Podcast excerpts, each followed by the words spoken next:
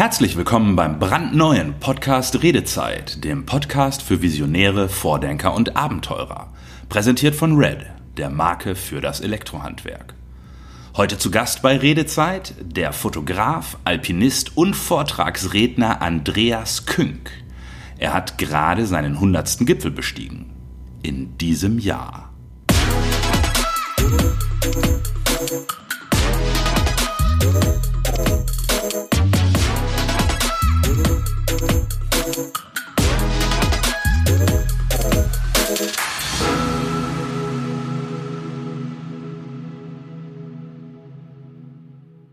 Heute begrüße ich hier beim Podcast Redezeit Andreas Künk. Hallo Andreas. Hallo. Andreas ist Fotograf, Bergführer, Vortragsredner, Fernreisender, Buchautor, Tourguide und das ist wahrscheinlich noch nicht alles. Er ist regelmäßig unterwegs in der ganzen Welt, zum Beispiel in Nepal, Afrika und natürlich Europa. Und ganz im Westen Österreichs, tief im Gebirge, ist sein Basislager, seine Heimat, das Montafon. Andreas, wenn du dich im Aufzug zwischen zwei Stockwerken befindest und ein netter Mensch fragt dich, was du so machst, was sagst du dem? In dem Moment würde ich sagen, ich fahre gerade im Lift. okay, ah. gut. Aber normalerweise sage ich ja gut, beruflich bin ich Fotograf mhm. und Alpinist und ja, alles, was halt so noch dazu kommt. okay. Ja, es ist eine ganze Menge. Ne? Ähm, das heißt, du hast irgendwann als, als normalen Beruf, wenn man so will, Fotograf gelernt, oder? Ist das die, die Basis? Nein. Nein. Ich, ich habe sogar einmal eine Schule besucht, ja. mehr oder weniger erfolgreich, und habe die dann vor der Matura beendet, ja. habe eine Lehre gemacht in der Elektrobranche. Damals gab es auch noch Fernseh- und Elektrik- und Antennentechnik. Ja. Das habe ich eigentlich ursprünglich gelernt okay. Bin aber 1992 dann schon ja, meinem Hobby nachgegangen und in die Fotobranche gewechselt, damals mhm. noch in ein Geschäft.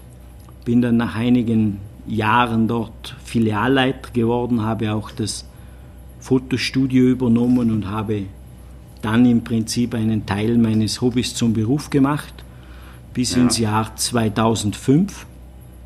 Da war ich dann gerade in Alaska, Mount McKinley unterwegs und als ich zurückgekommen bin, wurde mir mitgeteilt, dass es die Firma in dieser Art und Weise nicht mehr gibt, dass da ein Konkurs läuft. Ui. Ja, und dann war das so, dass ich ein bisschen überrascht war und habe mich, dann, hab mich dann selbstständig gemacht in der, so mal mit meinem Ziel, jetzt schaue ich mal ein Jahr, wie das funktioniert. Mhm. Als, als Fotograf? Als Fotograf, genau. Okay. Aber ja. bevor wir in deinen Lebenslauf weiter einsteigen, würde ich dich gerne erst noch mal was anderes fragen. Ähm, erzähl uns doch bitte mal ein bisschen was über den kleinen Andreas, der am Montafon mitten in den Bergen aufgewachsen ist. Was, was hat der so gemacht nach der Schule den ganzen restlichen Tag? ich habe ja in Chaguns gewohnt.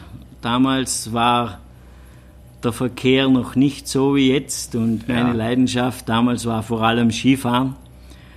Es war damals auch noch mehr Schnee. Mhm. Ich bin von November weg Ski gefahren. Ich habe mit drei Jahren das Skifahren angefangen und bin eigentlich jeden Nachmittag hinterm Haus hinaufgelaufen und heruntergefahren. Es waren nur ältere Kinder in der Umgebung, die mich alle mitgenommen haben. Mhm.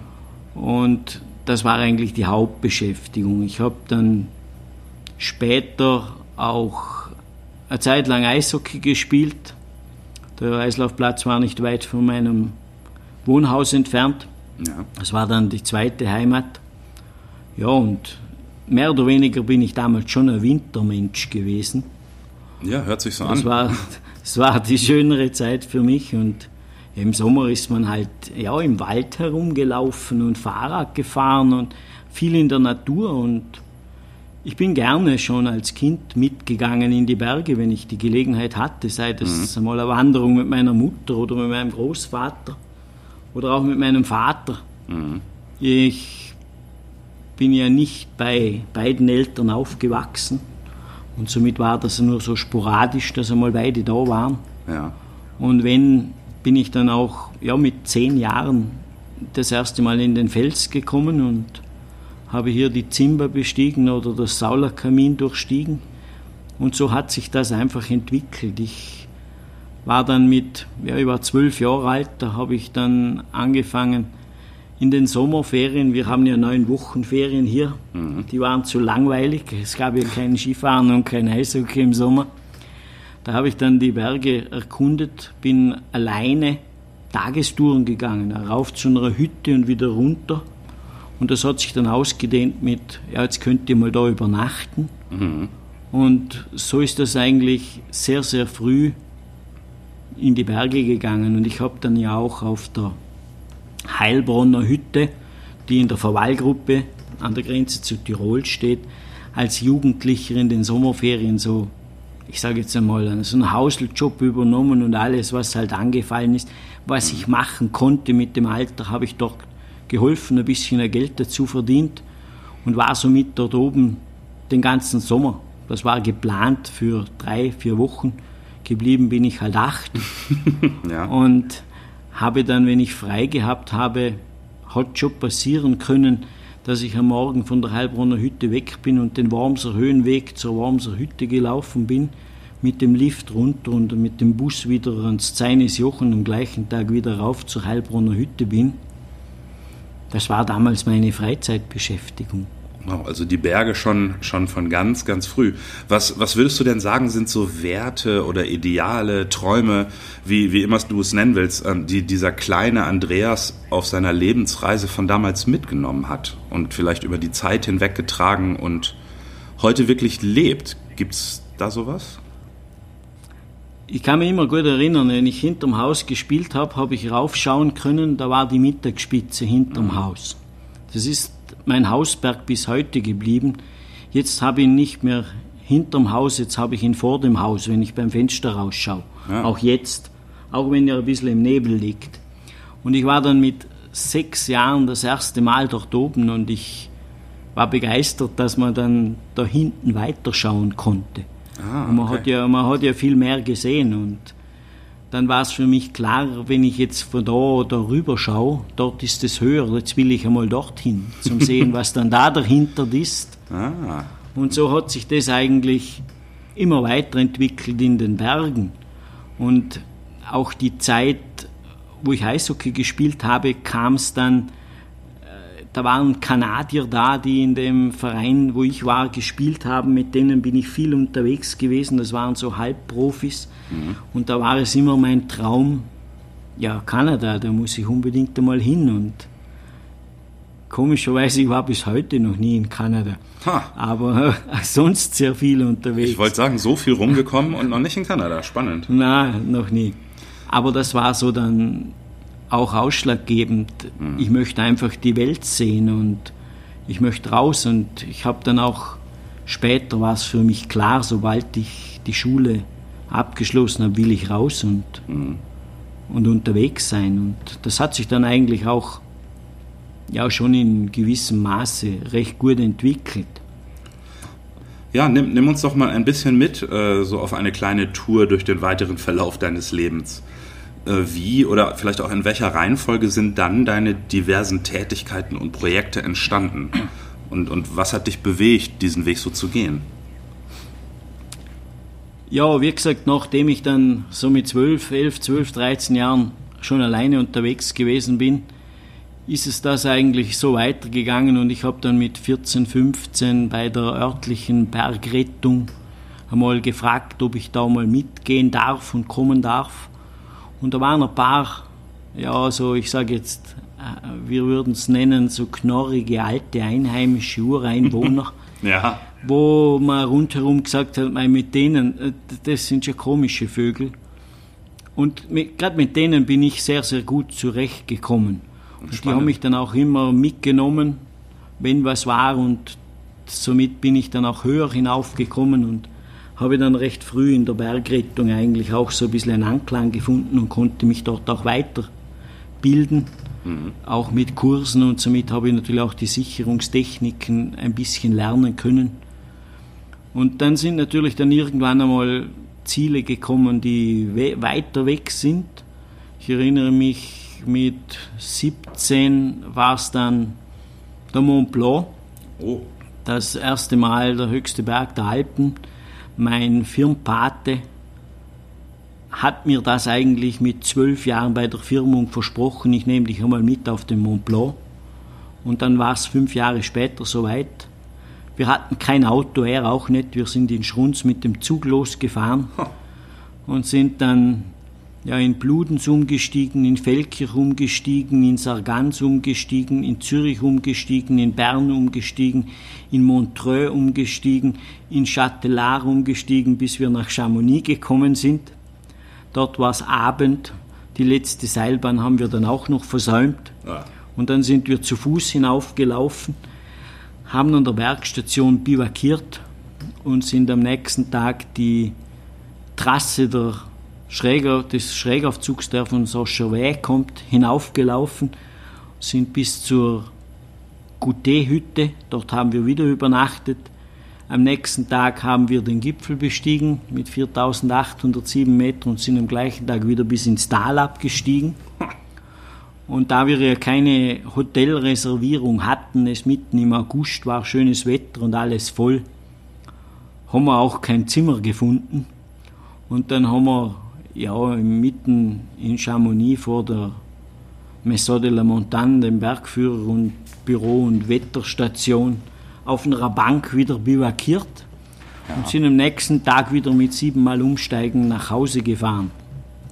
Das war die erste große Tour außerhalb des Montafons, die ich gemacht habe. Wow, mit 17. Und da war es da war's dann klar, irgendwann möchte ich auch höher rauf. Nächste Station muss ein 5000er sein und so hat sich das dann entwickelt. Aber es ist dann zuerst einmal das Reisen intensiviert worden. Es war dann 1988. Da war ich das erste Mal außerhalb von Europa. Wo, wo warst Da, du da? bin, da war ich in Ägypten. Und das war eigentlich das erste Mal richtig weit weg. Davor waren Ziele im, im europäischen Raum. Ich erinnere mich, mein erster Urlaub alleine. Ich habe gerade angefangen zu arbeiten, habe das erste Mal Urlaubsgeld bekommen. Da war es klar, ich muss jetzt in Urlaub fahren. Ich war damals 16 und da hat meine Mutter gesagt, du kannst nicht alleine in Urlaub fahren, da musst du mindestens jemand haben, der mitkommt. Ja, und dann habe ich einen Bekannten gefragt, der war 14. und der hat gesagt, ja, sofort. Und seine Mutter auch, ja, macht's das. Wow. Und dann sind wir, dann sind wir bis nach Rom hinunter mit dem Zug und per Anhalter und mit dem Zelt. Und das war so die erste Geschichte, wo man sich alleine im Ausland durchgerungen hat. Und ein Jahr später war es dann Griechenland. Ja, und so ist es dann gekommen, eben Ägypten. Und spannend war eigentlich auch, im Jahr 89 war ich dann das erste Mal in Dubai. Damals gab es Dubai nicht in dieser Form. Da war es ein Fischerdorf. Und ich habe diese Entwicklung von Dubai vom Fischerdorf bis zur Hightech-Stadt heute eigentlich in regelmäßigen Abständen immer wieder mitbekommen, weil ich öfters dort gewesen bin in der Zwischenzeit. Ja. Und das ist schon interessant, wenn man so die ersten Bilder von damals anschaut mit heute. Ist schon Wahnsinn, was sich in den Jahren dort entwickelt hat. Ja, Wahnsinn. Und so lange ist es ja auch nicht her, ne? wenn man überlegt. Nein, eh, das ist, ist ja, das sind, das sind zwei Jahrzehnte, ein bisschen mehr. Jo. Und das ist ein Wahnsinn. Das brauchst du in Deutschland, um Flughafen zu bauen, hätte ich fast gesagt. Ah, ja, ja, gut, das ist jetzt, das ist ein anderes Thema, oder? Ja, ja, genau. Nein, sprechen wir noch. Ah. Bitte, Entschuldige. Ja, ab und zu ist dann natürlich der Wunsch gekommen, ich möchte jetzt wirklich höher hinauf. Und dann war natürlich der Himalaya Thema. Man möchte ja mal einen 8000er sehen. Nur zwischenzeitlich habe ich dann ja auch mal geheiratet. Ja. Und dann waren natürlich auch Verpflichtungen da. Und es war dann meine Frau, die gesagt hat, ja, vielleicht gehe ich mal mit nach Nepal. Ja, und dann sind wir auch nach Nepal geflogen zu zweit und haben eine Trekkingtour damals 1995 im Frühling gemacht. Nein, 1996 war es. 95. 95 im Frühling. Und damals waren wir dann an der Annapurna Südseite im Basecamp und die Bekanntschaften, die ich dort gemacht habe, die habe ich heute noch. Ja. Und ich bin dann heimgeflogen und habe zu Hause noch für den Herbst den nächsten Flug nach Nepal gebucht.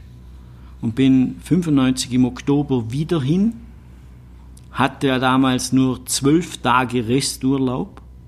Mhm. Und in den zwölf Tagen bin ich also vom Montafon über Kathmandu ins Everest Base Camp und habe dort dann meinen ersten 6000er bestiegen und bin zwölf Tage später wieder im Montafon gewesen. Wow. Ja, und von dort weg ist Nepal eigentlich jährlich ein Ziel gewesen. Seit 1995 waren es doch 24 Mal, wo ich dort gewesen bin. Ja. Eigentlich wären es schon 26 Mal. Dieses Jahr Frühling ist Corona zum Opfer gefallen. Ja. Und jetzt, wo ich da sitze und erzähle, wäre ich eigentlich auch in Nepal. Mhm. Ist leider auch Corona-bedingt nicht zustande gekommen. Mhm. Ja, das hat dieses Jahr eine ganze Menge Pläne gekostet, dieser Spaß. Ja, leider. Bleiben, bleiben wir doch noch ein bisschen in den Bergen. Ähm, ich selbst habe ja auch schon einige wenige Bergtouren gemacht.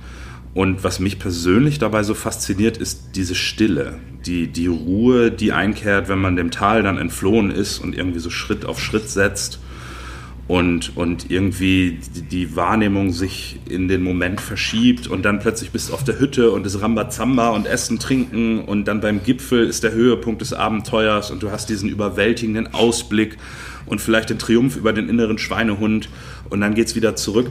Ähm, als, als Bergführer und auch als Tourguide stelle ich mir vor, erlebst du sicher immer wieder Leute, die darauf irgendwie ganz besonders reagieren. Gibt es da auch mal welche, die da voll ausscheren aus der Gruppe? Also wie, wie geht es dir da in dieser Führungsrolle? Weil am Ende hast du ja die Verantwortung für den Einzelnen und die Gruppe als Ganzes. Ja, es gibt schon Leute, die total unterschiedlich reagieren.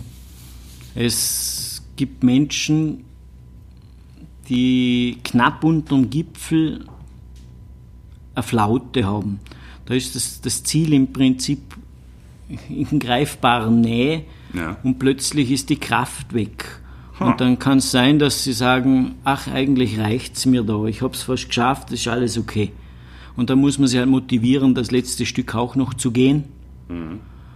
Und genauso gibt es Leute, die auch nach einem langen Aufstieg so die letzte halbe Stunde plötzlich noch einmal Kräfte frei machen können und dann noch einmal anziehen können und plötzlich noch das Tempo verschärfen, mhm. um das letzte Stück zu überwinden. Und am Gipfel gibt es solche, die sich dann ein bisschen abseits setzen und allein sein wollen mhm. und einfach nur wirklich, wie du sagst, die Ruhe genießen.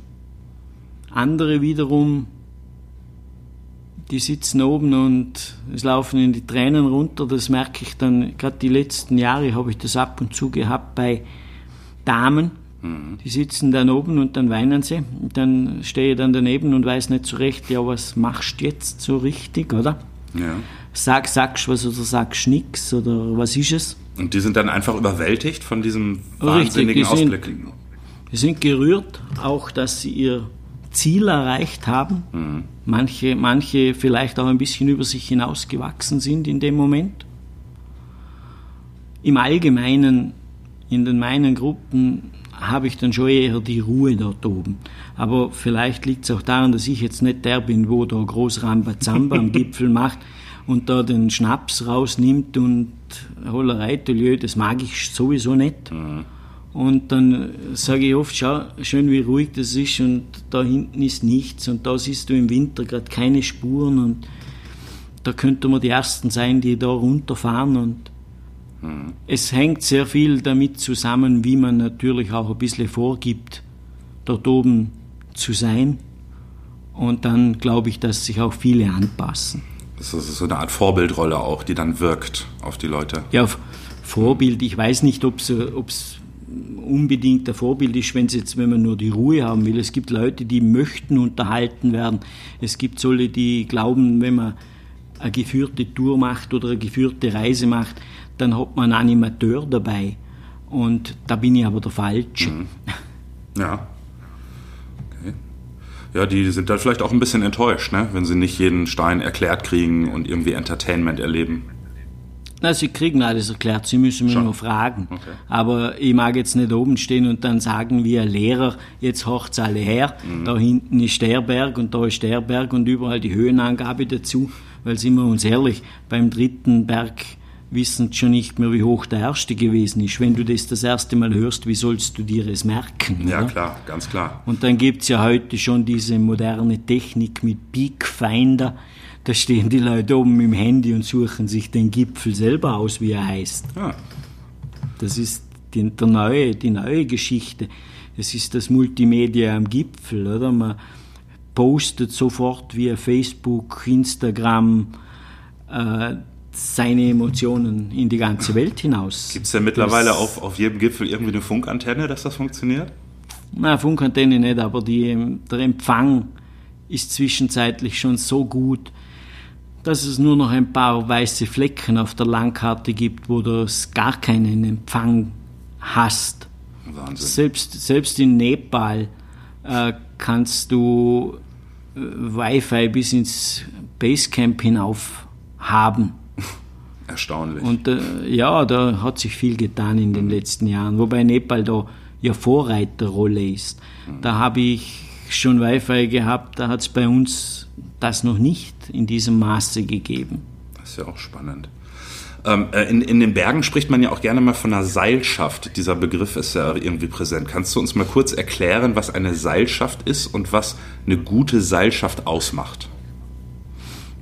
Ja, Seilschaft ist eigentlich das, wenn man als Team, sei das zu zweit, ist man, so, ist man schon eine Seilschaft oder aber auch mehr Leute, eine Tour macht, wo das Seil einfach mit nötig ist. Das heißt, sei das beim Klettern, sei das am Gletscher, da ist man eine Seilschaft, weil man durch Seil auch miteinander verbunden ist und sich gegenseitig sichern kann. Und da gilt es natürlich, eine gewisse Disziplin an den Tag zu legen.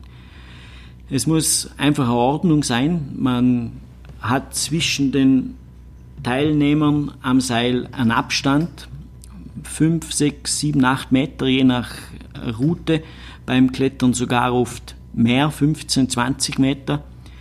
Das sollte dann, wenn man am Gletscher zum Beispiel ist, immer schön gespannt sein, dass wenn wirklich ein Rutscher wäre oder ein Spaltensturz anstehen würde, das Seil vorne zu gespannt ist. Denn am gespannten Seil entsteht keine Ruckwirkung und es kann den anderen einfach nicht so schnell aus dem Stand reißen. Denn das Gespannte, dann ist man immer, immer auf Zug und man hat ganz einfach eine andere Verbindung zueinander. Ja, wollte ich gerade sagen, Und, äh, man hat eine dauernde Verbindung zum Vorderen und zum Dahinterlaufenden. Ne? Genau. Und dann ist es so, dass man natürlich nicht plötzlich ausscheren kann und der hintere den vorderen überholt und sagt, ich mache schnell ein Foto. Das muss man alles absprechen. Und eine gute Seilschaft funktioniert im Prinzip ohne große Worte. Ich habe da so einen, einen Tourenfreund, mit dem funktioniert das wirklich gut. Da seilt man sich an und dann geht man und dann ist alles wie automatisiert. Da weiß man, wenn der Vordere stehen bleibt, ein kleiner Schritt zurück, dass wieder die Spannung im Seil ist. Es sind oft nur Handzeichen, hoppla, da ist eine Spalte, Achtung, dann weiß man schon, man muss ein bisschen das Gewicht dagegen lehnen im Falle eines Falles. Und gute Seilschaften, die harmonieren eigentlich ohne große Worte. Und das ist natürlich aber auch so, dass man sich aufeinander verlassen muss. Man muss Vertrauen ineinander haben, weil man doch da und dort ja, ja auch auf den anderen angewiesen ist, sei das jetzt beim Abseilen, bei diversen Querungen. Man muss hoffen, dass der andere auch konzentriert ist, weil wenn der nicht aufpasst, kleine Fehler können fatale Folgen haben. Ja, man vertraut sich schon ein Stück weit mit dem eigenen Leben da auch an, wenn es ganz hart auf hart kommt, denke ich. Ne? Natürlich, wenn es schwierige Situationen sind, sei das von den Verhältnissen, aber auch von der Route her, dann hängt man aneinander. Und, und was fasziniert dich generell so daran, immer wieder mit neuen und unterschiedlichen Gruppen oder, oder eben auch Einzelpersonen äh, in den Bergen und, und auch ganz durch die Welt zu reisen und, und da aufzusteigen? Es ist schon interessant, wie die Leute reagieren. Und vor allem ist es auch sehr interessant, ein bisschen zu beobachten, wie sie in Stresssituationen reagieren. Mhm. Oder wenn man jetzt größere Touren im Ausland geht, da ist man doch auch einen längeren Zeitraum oft auf engem Raum, ich sage jetzt nicht eingesperrt, aber doch äh, auf engem Raum aufeinander angewiesen im Zelt. Da kann man sich nicht allzu sehr aus dem Weg gehen. Mhm. Und da muss das eigentlich funktionieren. Da sollte sich jeder so ein gewisses Stück zurücknehmen, dass er ja nicht nur im Vordergrund steht. Es muss ein Miteinander sein, es muss halt einfach jeder ein bisschen zurückschrauben denn die Möglichkeiten sind ja nicht wie zu Hause, dass man sagen kann, jeder zieht sich in ein Zimmer zurück und kann einmal den Kopfhörer rauflegen, Musik hören, oder? Mhm. Man, ist, man ist aufeinander angewiesen. Und hast, du schon da Leute, hast du auch schon Leute erlebt, die da ausgeflippt sind oder die das überhaupt nicht gut vertragen haben, diese dauernde Nähe und diese Abhängigkeiten? Ja, wow. das gibt schon. Und es sind dann oft die Leute, die im Vorfeld eigentlich schon alle erzählen, was sie schon alles gemacht haben und wie toll sie sind und was sie schon alles erlebt haben mhm. und wie, wie gut sie sind.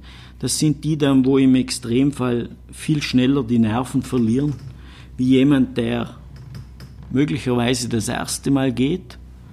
Und wenn ich ihn aufkläre, was auf ihn zukommen kann, dann übertreibe ich manchmal schon auch und sage, du schau her, es kann dir dort schon passieren, dass einfach einmal acht Tage nur Schneefall ist, dass du quasi nur im Zelt sitzt, wir nicht weiterkommen, dass man einfach abwarten muss.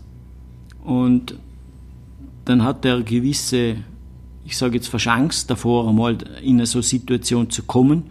Und alles, was nicht bis in diese Extremsituation kommt, mhm. empfindet er, es ist ja super gelaufen. Ja. Und dann, dann geht es natürlich auch viel leichter und besser. Denn je extremer die Situation, gerade wetterbedingt, sich verhält, umso mehr schlägt das natürlich auch auf das Gemüt um. Nebel, Regen, mhm. schlechte Sicht ist natürlich immer ein bisschen, ja. Obizara, also, wie man in Österreich sagt. Ja, ja, das ist ja so lästig, oder? Mhm. Da, da, das geht mir ja da schon auf den Wecker, wenn ich rausschaue und jetzt die Zeit kommt, wo dann der Nebel herunten hängt und es einfach die graue, trübe Zeit ist, mhm. wenn man nicht weiter sieht, wenn man das Gefühl hat, der Himmel fällt dir auf den Kopf. Ja. Du, ähm, ich habe gelesen, du hast am 19. September dieses Jahr deinen 100. Gipfel bestiegen. Da sagt ja wahrscheinlich mancher schon, wow, Respekt, super. Ähm, was passiert denn, wenn die Leute dann mitkriegen, dass das dein 100. Gipfel dieses Jahr war und dass du diese Schlachtzahl eigentlich schon einige Jahre durchziehst? Äh, ziehst? Ja, das ist dann immer interessant. Da gibt es natürlich solle und solle. Ich sage jetzt einmal, das unmittelbare Umfeld weiß es schon, mhm. dass ich dieses Ziel habe und diese Motivation habe, es zu erreichen. Das erweiterte Umfeld äh, denkt eh, ich habe einen Knall. und dann ist es irgendwie, ja, es hat ja kommen müssen, er hat einen Vogel. Mhm.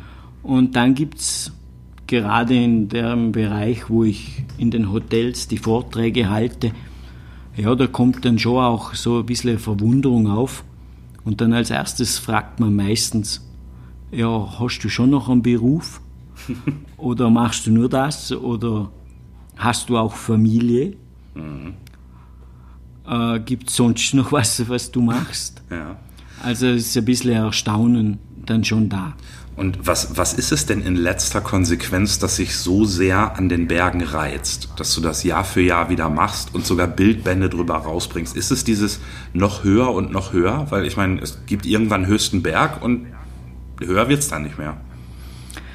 Na, das war natürlich früher, wo ich jung war, da war es schon so dieses, ja, noch höher und da noch ein bisschen und da noch 1000 Meter dazu. Und alle Gipfel, die einmal über 3000 Meter waren, haben natürlich einen anderen Stellenwert gehabt, als wie ein Berg mit 2000 Meter. Mhm. Aber das ist im Laufe der Jahre hat sich das verändert. Heute ist es so, dass es ganz einfach egal ist, wie hoch der Berg ist, wie er heißt. Es geht mir darum, ich möchte einfach wissen, wie es dort oben ist. Es gibt Berge, die mich natürlich von der Form her oder von der Landschaft, die den Berg umgibt, interessiert. Und ja. dann setze ich natürlich alles daran, dort auch hinzukommen, sei das jetzt irgendwo auf der Welt oder auch bei uns. Und es ist mir egal, wie hoch der Berg ist. Und wenn er 700 Meter hoch ist, aber ganz einfach ich vom Meer aufsteigen muss und der steht so alleine in der Landschaft, hat er die gleiche Bedeutung, als wenn es dann ein 5 oder ein 6000er irgendwo ist. Hm. Bleiben wir noch mal kurz in den Bergen, wechseln wir aber das Land, äh, den Erdteil, die Kultur ähm, und sprechen ein bisschen über Nepal. Da gibt es ja auch ein, zwei kleinere Gipfel und du hast schon gesagt, dass du da viel unterwegs warst und bist. Ähm, wie unterscheidet sich, falls man das überhaupt sagen kann, wie unterscheidet sich der Berg in Nepal vom Berg im Montafon? Nimm uns doch vielleicht mal ein bisschen so mit auf die Reise nach Nepal, weil du hast, wie eben schon gesagt, du hast ja nicht nur Berge, sondern eben vor allem auch Menschen, ihre Bräuche, Gewohnheiten, Bedürfnisse und äh, Träume kennengelernt. Wie, wie ist es dort, wo ja, die Berge den Himmel berühren? Ja, die Berge den Himmel berühren, das ist ja auch Titel vom Buch. Genau. Ähm, wenn man in Kathmandu ankommt, den Flughafen verlässt, dann tritt man in ein anderes Leben ein. Schon diese Taxifahrt in die Stadt, da hält man den Atem an, es ist eine andere Fahrtechnik, es ist auf der Straße plötzlich alles, was Beine hat, unterwegs, äh, zwischen den Autos, von den Kühen über die Kinder, die Hühner, die Menschen, kreuz und quer. Vorrang hat der, der schneller ist. Oh. Und dann ist natürlich die Kultur etwas, was für uns natürlich komplett was Neues ist. Dass drumherum der Umgang der Menschen mit der Natur, der Umgang der Menschen auch mit dem Leben, es, mit dem Tod, es ist dort alles viel, viel präsenter. Man sagt ja nicht umsonst, der, das Leben oder der, die Geburt ist der Beginn des Todes. Mhm. Und sie gehen anders mit dem um. Sie leben das öffentlich. Wenn jemand stirbt, wird er am gleichen Tag öffentlich verbrannt. Man kann da zuschauen an den Ghats in Pashupatinat und das sind äh, Momente, wenn man da steht, am Anfang denkt man, ja, hey, Wahnsinn, da wird jetzt einer aufgebahrt, den zünden sie einfach an und das, wenn man das aber ein bisschen hinterfragt und mit den Einheimischen redet, das ist ganz normal für sie. Mhm. Und man gewöhnt sich dann im Laufe der Jahre, ich sage jetzt einmal, in einer gewissen Art und Weise an das und sieht dann auch ein bisschen dahinter hinein. Dieses Leben dort ist natürlich anders wie bei uns. Viele Menschen haben keine Schulbildung und es ist ein Lernprozess der älteren Leute auch, dass sie den Kindern oder Kindeskindern ermöglichen, in die Schule zu gehen, weil das nicht so normal ist. Mhm. Denn diese Analphabetenrate, die sollte nicht weitergegeben werden. Das sollte ja entgegengearbeitet werden, dass man die Kinder in die Schule schickt. Jetzt war dann der erste Schritt, man hat den ältesten Sohn in die Schule geschickt. Die anderen hat man zu Hause behalten, zum am Feld helfen, zum auf die kleinen Geschwister aufpassen. Und das ist dann jetzt in der Zwischenzeit schon weitergegangen. Jetzt ist die Schulbildung schon ein Thema. Und das ist auch wichtig so. Aber es gibt natürlich nach wie vor Gebiete in Nepal, wo ja nicht in jeder Ortschaft der Schule ist. Die Kinder müssen oft stundenlang laufen, um die Schule zu besuchen. Teilweise übernachten sie dort dann bei Verwandten, Bekannten, weil es nicht möglich ist, nach der Schule wieder nach Hause zu gehen. Und in den ganz entlegenen Gebieten, speziell im Westen Nepals, Dolpo, das ist eine Landschaft, ja, die, die ist ein bisschen vergessen worden dort. Die liegt zwischen 4.000 und 5.000 Meter. Da sind die Schulen weit weg, da ist keine Gesundheitsversorgung gegeben, nichts. Die leben auf sich alleine gestellt dort, oft Wochen und Monate lang vom, von der Außenwelt abgeschnitten, weil die über 5000 Meter hohen Pässe schneebedeckt und lawinengefährdet sind. Und dort ist das natürlich ein bisschen anders da. Mhm. Das ist ein ganz, und ganz dieser, anderes Leben. Ja, und dieser Vergleich Berge hier mit dort, wenn ich hier stehe und zum Pitzbuin schaue, dann denke ich mir, wow, brutal ist der hoch. Mhm. Und wenn ich dann das umdenke und am gleichen Platz stehen würde und beim Pitzbuin einfach dreimal so weit hinaufschauen würde, dann kann ich den Kopf nach oben heben, irgendwann steht er am Genick an mhm. und ich weiß, okay, dort ganz oben wäre jetzt die Spitze vom Everest. Und dass diese, dieses Wissen, dass das eine andere Dimension ist und dass man da nicht an einem Tag ganz einfach vom Tal an den Bergfuß laufen kann, sondern dass das Tage, Tagesmärsche oder sogar wochenweise an Marschzeit in Anspruch nimmt, die Dimension ist einfach ganz anders. Und es sind dort viele, viele Berge, die sind ja unbestiegen. Und wenn man das mit uns vergleicht, wo bei uns die Berge aufhören in den Alpen, der Mont Blanc bei 4800 Meter. Da geht es in Nepal erst richtig los, ne? Da gibt es im Nepal noch ganzjährig bewohnte Ortschaften in dieser Höhe. Und das sind natürlich Dimensionen, wo man dann ja schon dort steht und eigentlich beeindruckt ist. Hm. An dieser Stelle unterbrechen wir unsere Reise mit Andreas für dieses Mal, wie es in Nepal weitergeht und wie ein Vortrag ganz unerwartet eine Kindheitsbekanntschaft wiederbelebt hat, hören wir beim nächsten Mal in zwei Wochen. Thank you.